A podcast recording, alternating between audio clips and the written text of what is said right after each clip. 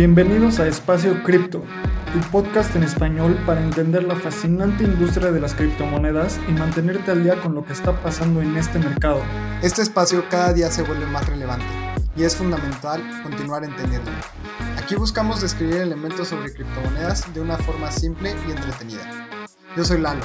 Y yo soy Abraham. Ojalá disfrutes este episodio. Vamos. Venga. Hola a todos, bienvenidos al episodio número 11 de Espacio Cripto. Estamos súper contentos de regresar a los micrófonos. Tenemos un invitado especial, Elian. Abraham, ¿cómo están? Amigos, ¿cómo les va? Elian, bienvenido a este decimoprimer episodio de Espacio Cripto. Gracias por estar acá. ¿Cómo estás? Muy bien, muchísimas gracias por invitarme. Eh, un gusto estar por acá, Lalo, Abraham fascinado de acompañarnos. Esta plática va a estar re buena. Sabes, es una historia muy chistosa porque Lalo y yo, como hemos contado en un par de episodios, nos hemos visto una vez en nuestra vida y esa vez fue enfrente del stand de Decred en Talentland, el cual tú eras el host. Entonces, gracias a ti está esto pasando. Eh, qué gusto, qué gusto. Estuvo súper cagado porque fue de que Elian y yo nos conocimos por Twitter. Entonces fue de, oye, tú eres Nerds y tú eres bla, bla, bla. Entonces fue de, sí, ah, ¿qué onda? Y como que ya desde ahí nos hicimos súper compas. Y Abraham se acercó y de repente fue así de que, ¿qué onda? Yo soy Lalo y tú. Ah, pues yo soy Abraham. Y como que de ahí salió la conversación. nos fuimos a cenar, nos fuimos a una fiesta que, ¿qué fue? Como Crypto Party, le decían. Había un rapero que rapeaba temas de cripto. Estuvo súper loco, la neta me la pasé súper bien. Y qué chido que sí, salió la relación de los tres de sí, ahí. Sí, sí, me acuerdo de esa fiesta, estuvo Toro Mecánico, estuvo Tom Vase también, estuvo, estuvo bastante buena, había de todo, sí, sí, estuvo muy buena esa, esa criptofiesta. Y justo, no sé si se acuerdan que en esa criptofiesta empezaba a haber NFTs. En la entrada había como un, no sé, como un código QR con NFTs y arte, entonces el mundo cripto ha evolucionado muchísimo en los últimos años, pero sigue siendo lo mismo, casi, casi. ¿Qué habrá sido? 2018, ¿no? Porque justo yo en, esa fiesta conocí los NFTs. 19. Fue, fue 2019. No, 18. 2019 no hubo Talentland. Ah, no, 2019, estoy todo idiota, tienes razón. ¡Wow! no, sí, porque 20 fue el que no hubo. Pero bueno, ¿sabes? Es que en cripto, o sea, como que un año en, el, en la vida cripto son como 7 de, de, la vida normal. Estuvo súper cool porque yo no sabía que existía el cripto rap, ni el, ni el cripto arte, ni los NFTs. Y era como, además, era, era un arte, ¿tú sabes el artista Elian? Que además era como, lo escaneabas con tu celular. Gus, Gus Grilleska, Gus, Gus Grilleska, él es mexicano, él es este... De hecho, tiene varias pláticas eh, sobre, sobre NFTs y sobre como la historia del criptoarte que em, como que empieza en Bitcoin y después empieza a, ¿sabes? Como se transforma en otras protocolos, pero comenzó con Bitcoin, ¿sabes? Como con los, los color coins, eh, estas monedas que tenían como, eh, pues sí, un, hash que los identificaba y las hacía no fungibles. Eh, y de ahí, pues, realmente Bitcoin no da para poder crear lo que puedes crear en Ethereum. Y bueno, pues por eso es que ahí es donde estamos viendo toda esta actividad de, NFTs, ¿no? ¿Les parece que comencemos con NFTs? Creo que está, es que sí, es un tema. A ver, ¿qué, piensan así como, qué le da valor? Yo, yo, estoy, yo he estado pensando acerca de qué es lo que le da valor a los NFTs. Em, pienso que al final es, es, el mercado, pero justo hablábamos acerca de cómo, o sea, la influencia que tiene cuando nuevos artistas eh, entran, que ya tienen un fanbase muy grande, o los artistas que comienzan desde cero. Yo creo que sí está muy influenciado la parte de los NFTs el, número de seguidores que tengas. Y justo como lo hablamos fuera del aire, ¿no? Es como, ok, eres un excelente artista o es más por los números. Ahí, ¿qué está pasando? ¿Ustedes qué ven en ese aspecto? A, mí me parece interesante porque hay de las dos, ¿no? Sabemos artistas, sabes, como Dead Mouse, que sacó esta colaboración con un artista gráfico, eh, sacan estos NFTs y, y, bueno, atraen como todo este, un nuevo público Em, y sin duda, bueno, pues sus fans, sus logran como, me imagino que no todos, pero algunos van a lograr como pasar esta barrera y empezar a adentrarse en el mundo de los NFTs. Em, pero también tenemos los casos de, de, ¿sabes? Artistas que Carlos Marcial, hace rato te platicaba, em, mexicano, mexicano puertorriqueño creo. Él creo que empezó hace año y medio y, de repente, boom, su, su, arte empezó a tener una, ¿sabes? Un atractivo muy interesante para el mercado. En algún momento uno de los hermanos Winklevoss compra una obra suya eh, y bueno, pues también lo catapulta. Y, nada, tenemos pues así artistas que, que, están empezando como desde cero, ¿no? A mí me parece muy interesante como ver que artistas descubran nuevos mercados para arte que de otra forma, porque piensa en el arte digital, un artista que, que hace arte digital vende una impresión de ese arte digital, en un tote bag, en una playera, en un llavero, pero no, hay no había un mercado para ese arte digital, un mercado digital. Entonces, em, me parece fascinante ver la oportunidad que esto se abran estos nuevos mercados. Eh, este tema de que es como las ICO 2.0, no lo sé.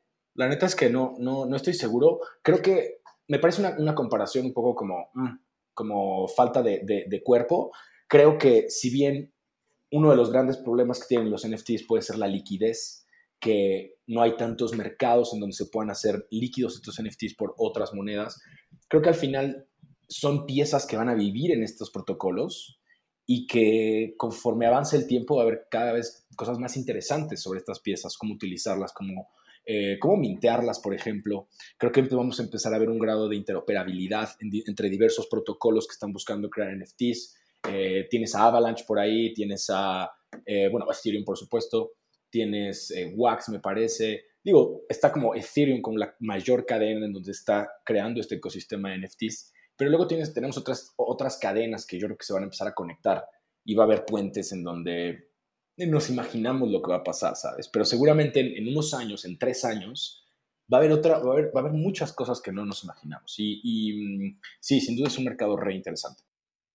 Sí, o sea, ¿saben? Lo que yo veo es que lo, justo lo que platicábamos con Hola Lu, que ella es una artista que está en Super Rare, es que son años de trabajo que llevan los artistas haciendo arte digital y no tenían una forma real para monetizar eso, ¿sabes? Años de trabajo subiendo su arte a Instagram, años de trabajo intentando hacer colaboraciones con marcas y no había un mercado para vender, dado que no había una forma de identificar su arte como es con un certificado de autenticidad o pues el, arte físico es como existe una pieza y ya, ¿sabes? No es como que puedes reproducir la Mona Lisa y tenerla en tu casa y es la que pintó Da Vinci, ¿no?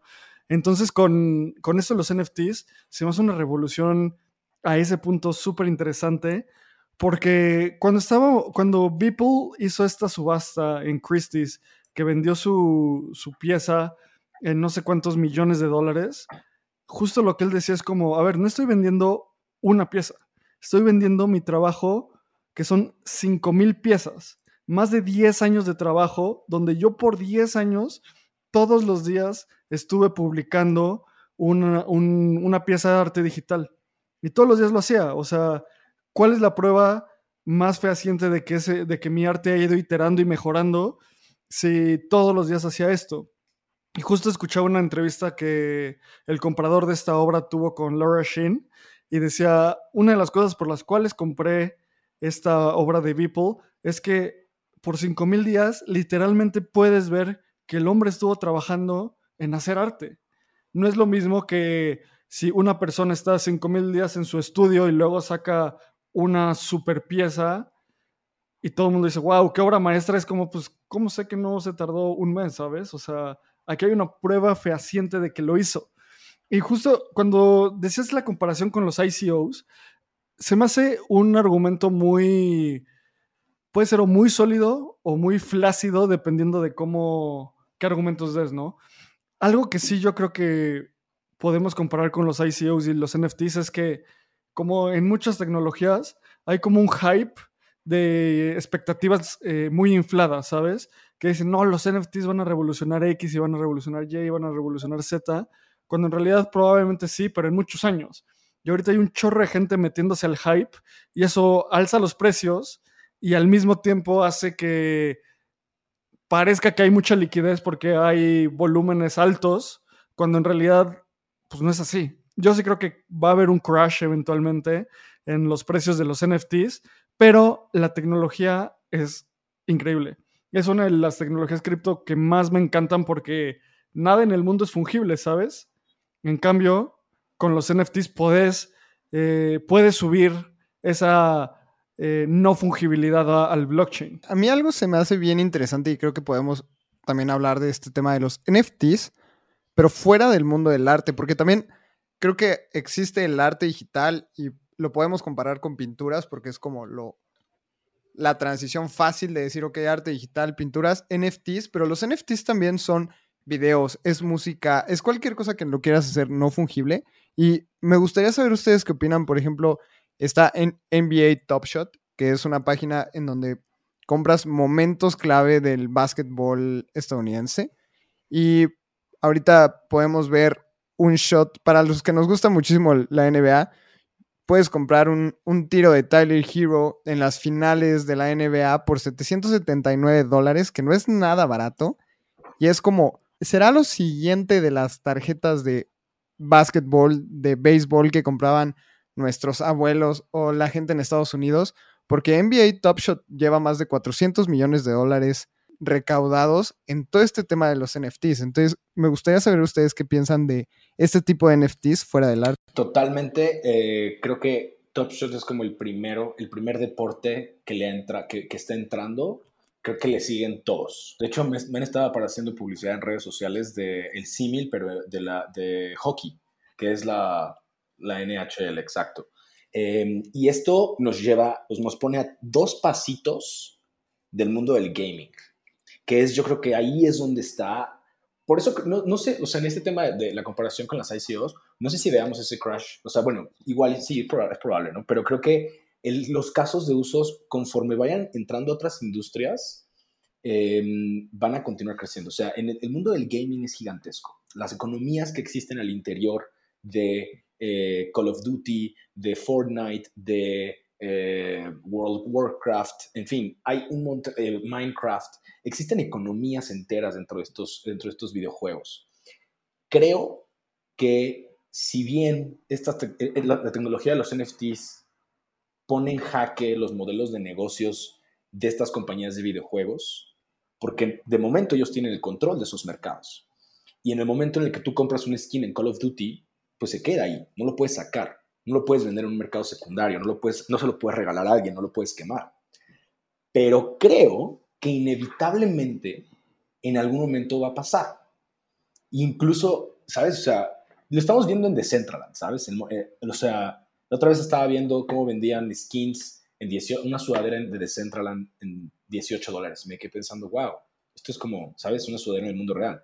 Em, y eso creo que va a pasar con los videojuegos. Creo que en el momento, no sé, no sé, no sé cuál va a ser el primer videojuego. De hecho, creo que Atari ah, justo acaba de eh, anunciar que van a abrir un casino en Decentraland y hay otro proyecto, creo que es Roblox, no me acuerdo. Eh, pero bueno, son, o sea, estamos empezando a ver esos pasitos hacia la industria de los videojuegos y creo que eso va a ser algo gigantesco.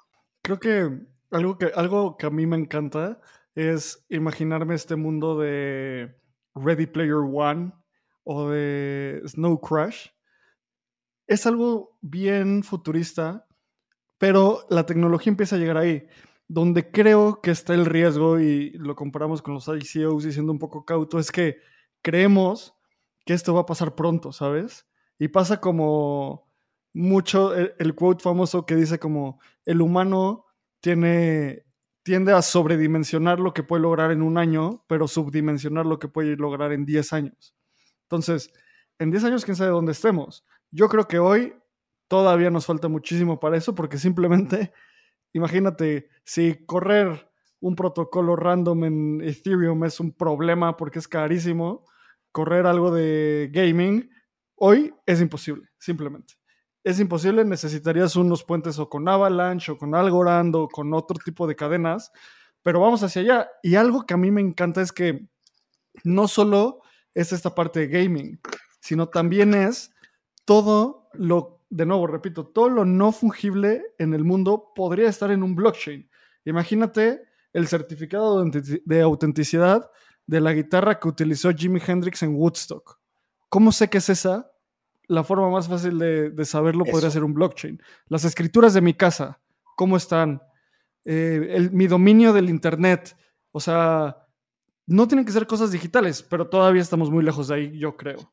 Probablemente ese sea, ese es el realmente el caso de uso. Y justo yo me acuerdo muchísimo de un juego que se llamaba Second Life, que era como un Sims, eh, fue como el primer Sims online creado en 2003. Y me acuerdo muchísimo, era como 2007, yo estaba todavía súper chavo. Y me acuerdo muchísimo que mi mamá me platicó de una demanda que ocurrió en Second Life porque un jugador se metió a la casa de otro y le robó un sillón que había comprado con sus moneditas de Second Life. Pero la demanda en el mundo real era como, a ver, yo trabajé para comprar ese sillón, lo pagué con mis dólares, le metí créditos a Second Life y te robaste mi sillón. Y, siempre se me quedó grabadísimo eso de, wow, o sea, sí te demando porque me robaste, aunque sea en un mundo virtual, mi silloncito que compré con mis dólares, que lo convertí en la monedita de Second Life y te lo llevaste. Entonces, justo estamos viendo temas que ya existían, pero ahora estás dando un certificado de autenticidad dentro de algo virtual, que como decía Abraham, tenemos la película de Ready Player One, que se me hace de lo mejor que puede existir para explicar NFTs, y estamos yendo para allá, y siempre había esa necesidad. Teníamos Farmville y todos los jueguitos en Facebook, cómo se vendían cosas por dólares reales y ahorita se puede crear una economía de blockchain de una manera excelente. Y además, fuera del gaming, ya lo podemos ver en otros temas más serios, como lo es el arte, como decía Abraham, las escrituras de tu casa. A mí todo esto se me hace fascinante y apenas es el inicio de lo que viene de NFTs. Y justo, creo que uno de los principales retos de los NFTs y de todas las tecnologías en cripto es cómo creas esta comunidad. O sea, cómo atraes a los artistas, cómo atraes a los coleccionistas, cómo atraes a los crypto nerds como nosotros. Y justo, a ver, Elian, me encantaría, tú eres un experto, eh, eres un experto creciendo y haciendo comunidades en cripto. O lo has hecho con, con Decred, lo has hecho con varias cosas. ¿Cómo creas una comunidad en cripto y para NFTs o para lo que sea? O sea, ¿qué tiene que hacer un proyecto para hacer eso? es súper interesante porque al final em, todos estos protocolos, comenzando con Bitcoin, al final ha sido la comunidad la que ha, ha creado eh, la forma en la cual se ha, distribuido, ¿sabes? Em, creo que es una pregunta re compleja porque es, uno, es una de estas industrias en donde los comerciales, los ads, pagar por, por, por publicidad, no necesariamente te lleva a donde quieres porque existen muchos otros factores necesarios para que una criptomoneda pueda ser exitosa. Em, en ese sentido, creo que al final es un tema de crear como un movimiento, ¿sabes? Como de, abajo hacia arriba, o, como, como, decirlo, no sé, como grassroots, en donde o sea, es, un tema de crear una reputación alrededor de una idea. Eh, esa es la parte que más me gusta. Creo que al final una de las enseñanzas de Satoshi Nakamoto es que estamos creando ideas, estamos construyendo ideas y las ideas son, sabes, como bulletproof, son una, prueba de balas. Em, porque la gente comienza a crear y desarrollar sobre estas ideas. Entonces, em, creo que es una industria en donde que se mueve por narrativas y estas narrativas mueven a la comunidad hacia, hacia ¿sabes? Como imaginar ¿qué, podemos hacer con estas tecnologías? es una industria súper nueva, tiene 12 años. Nunca en la historia de la humanidad habíamos, habíamos tenido dinero completamente global, público, de código abierto, que cualquier persona puede participar con un celular, eh, ¿sabes? Como de baja gama y acceso a Internet. Y es como, ¿qué podemos hacer con estas tecnologías? Entonces creo que al final las comunidades se crean alrededor de estas ideas, de estas narrativas, que pueden variar con el, con el paso del tiempo. La primera narrativa de Bitcoin era ser, ¿sabes? Como una forma de cash, de, persona a persona, que fuera muy económico. Y eso fue cambiando con el tiempo. Hoy nos encontramos en una narrativa de ser oro digital, que no usas como dinero, sino que más bien lo utilizas como, sabes, un patrimonio a, larguísimo plazo. Em, y con las tecnologías con estas tecnologías creo que las comunidades también van adoptando estas narrativas em, y creo que es un tema de conectar los puntos, ¿no? Conectar a los, como quien está trabajando en la industria con quien está interesado en conocerla, con quien está fuera en otras áreas que tal vez son mucho más, eh, o que son distintas a, a, las áreas de la tecnología o de las finanzas, por ejemplo, el arte.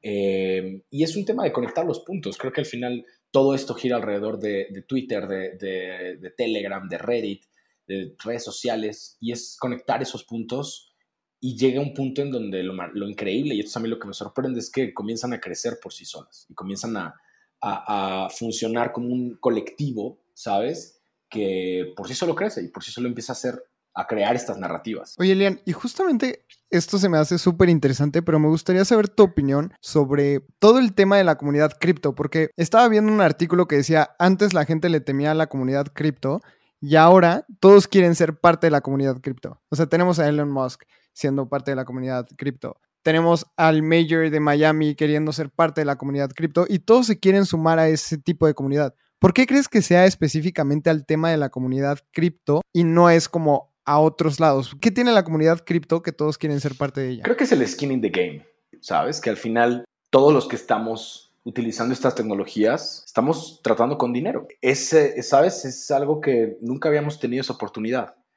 Y eso hace que sea muy, muy importante el rol de la comunidad. ¿Por qué? Porque creo que, ¿sabes? Aún no hay como... ¿Dónde aprendes sobre esto?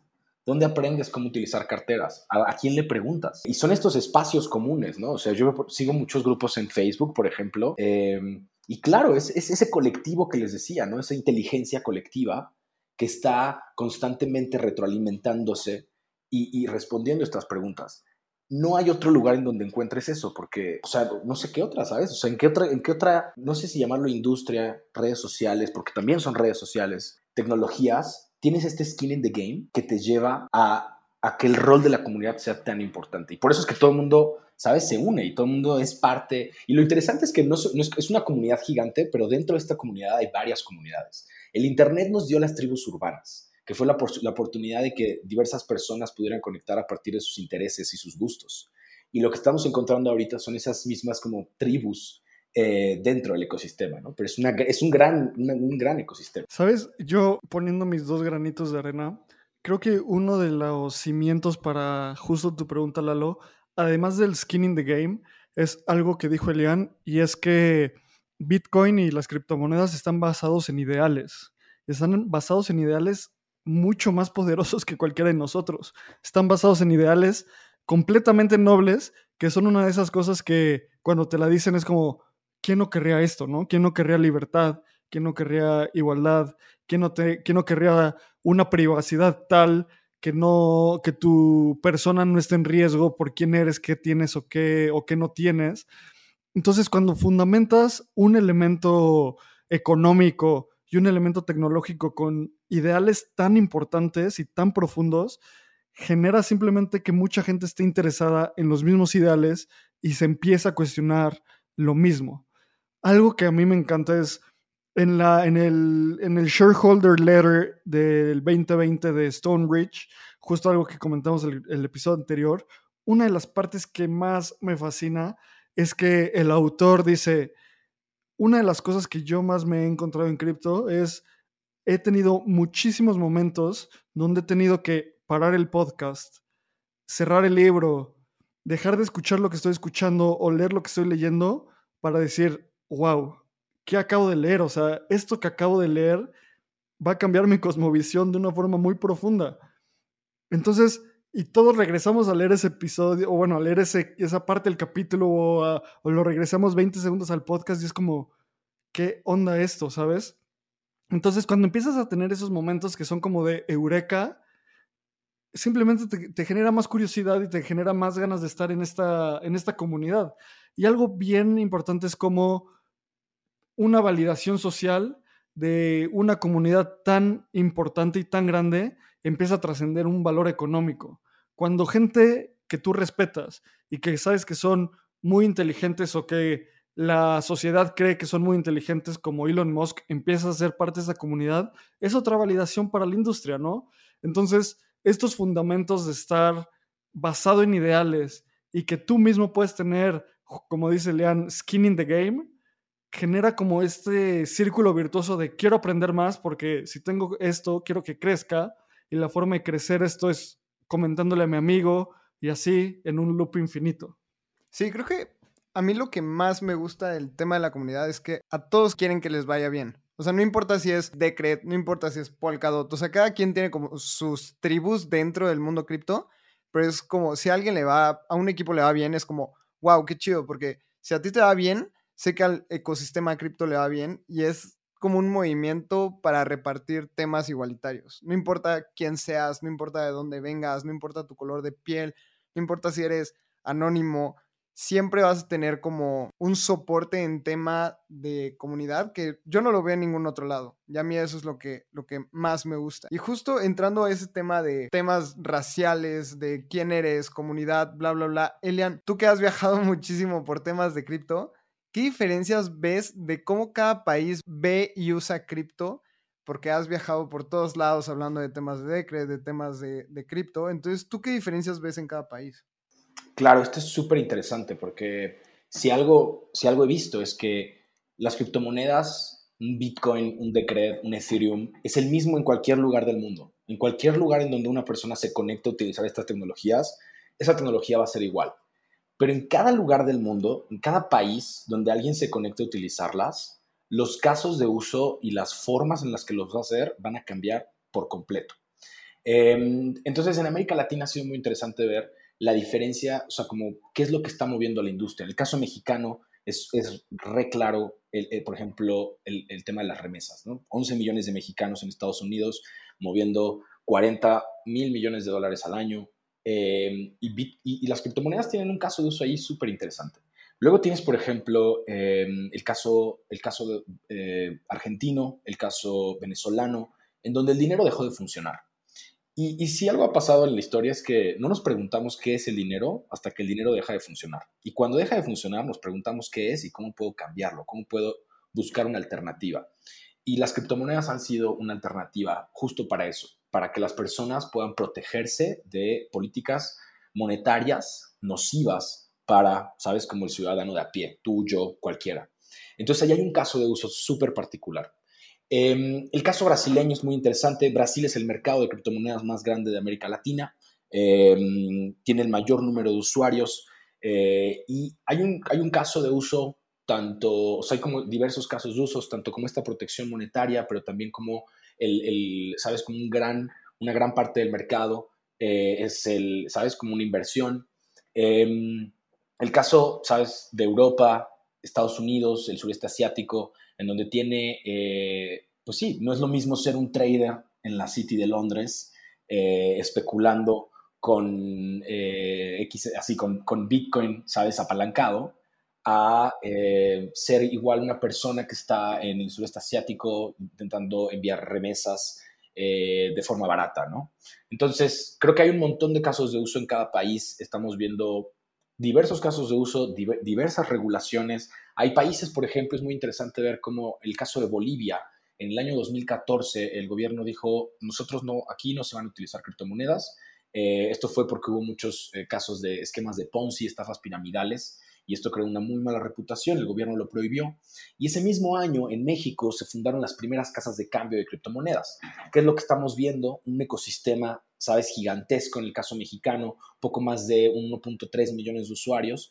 Em, y en el caso boliviano, pues vemos un mercado que no existe. No hay forma para que las personas puedan acceder a utilizar estas tecnologías, em, digamos, de una forma regulada por el Estado. Y eso ha hecho que una industria que en otros lugares vemos cómo ha florecido, en Bolivia no ha sido así. Entonces, eh, vemos el caso, por ejemplo, y bueno, mi, mi, experiencia un poco se, se, limita a América Latina en términos de a dónde he estado dando pláticas, pero alrededor del mundo vemos también lugares, por ejemplo, el caso de la India, en donde eh, el Banco Central ha dicho que no quiere saber sobre criptomonedas, hay diversas leyes ahí que están como prohibiendo su uso.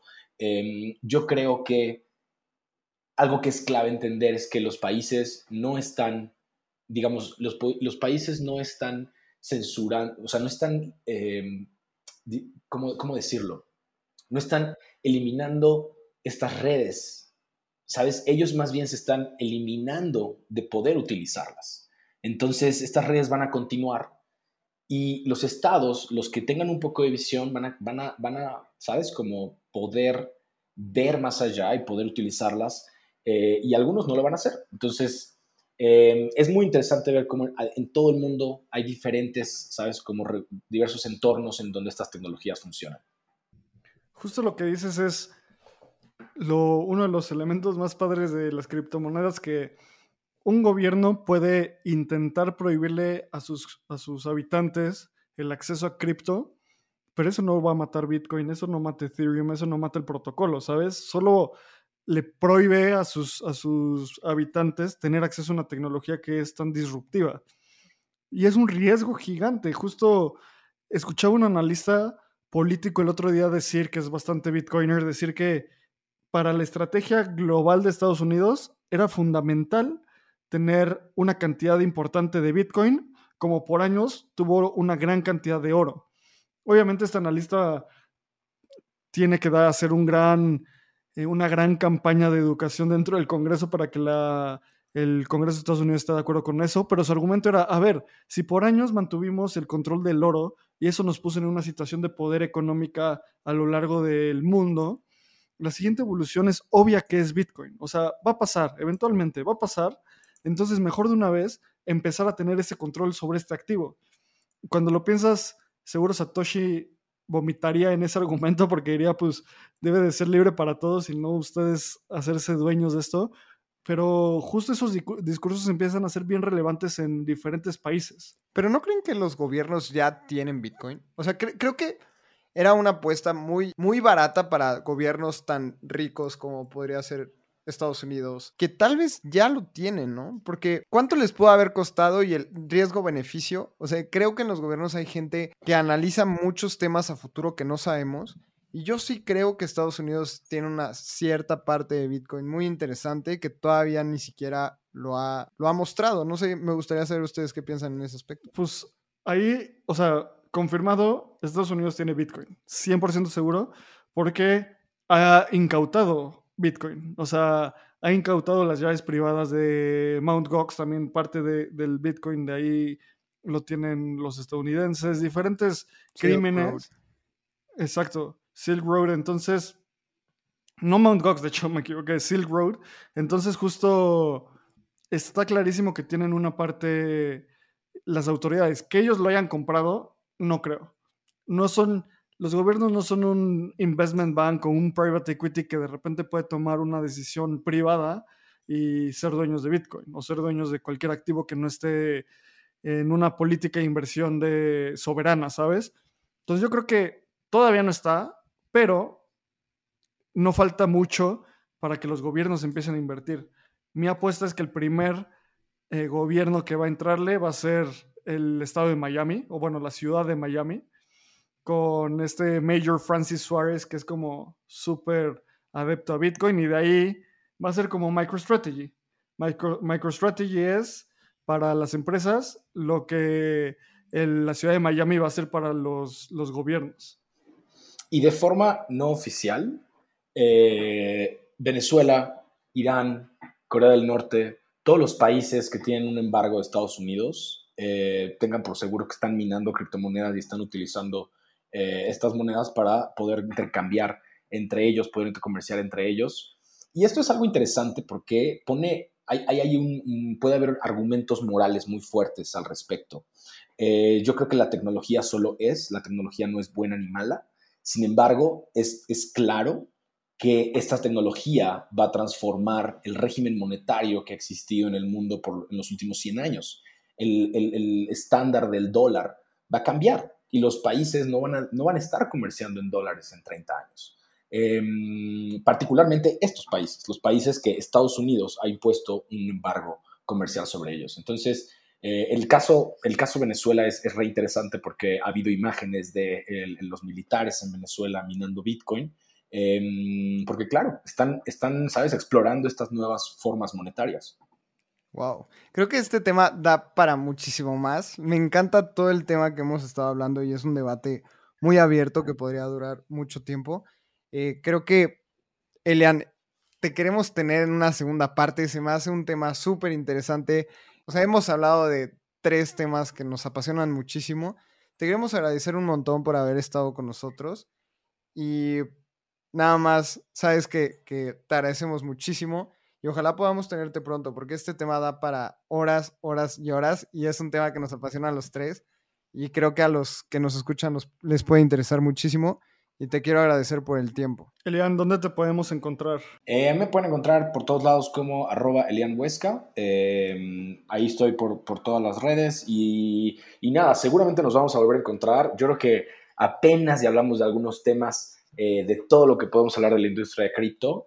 Eh, entonces, un gusto que, que, que me, me, tengan por acá. Nos veremos para otra edición para platicar más. Hay un montón que platicar.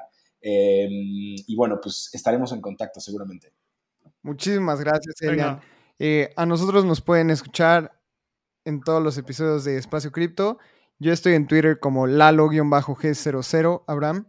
A mí me pueden encontrar como arroba abramcr. Y muchas gracias por escucharnos, muchas gracias por estar aquí, Elian. Nos vemos en la siguiente edición de Espacio Cripto.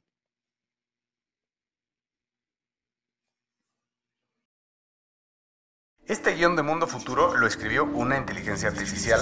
Imagina un mundo donde la tecnología se convierte en una extensión natural de nuestras vidas. Donde cada experiencia se eleva a niveles inimaginables de simplicidad. Un mundo donde los límites se desdibujan y las ideas se hacen realidad con un solo toque. El mundo cambiará más en los próximos 10 años que en los últimos 100. Yo soy Jorge Alor. Yo Mario Valle. Y yo Jaime Limón. No te pierdas Mundo Futuro, el principio del fin. Disponible en cualquier plataforma de podcast. Mundo Futuro, Mundo Futuro. It's time for today's Lucky Land horoscope with Victoria Cash. Life's gotten mundane, so shake up the daily routine and be adventurous with a trip to Lucky Land. You know what they say. Your chance to win starts with a spin. So go to LuckyLandSlots.com to play over 100 social casino-style games for free for your chance to redeem some serious prizes. Get lucky today at LuckyLandSlots.com. Available to players in the U.S., excluding Washington and Michigan. No purchase necessary. VGW Group. Void where prohibited by law. 18 plus. Terms and conditions apply.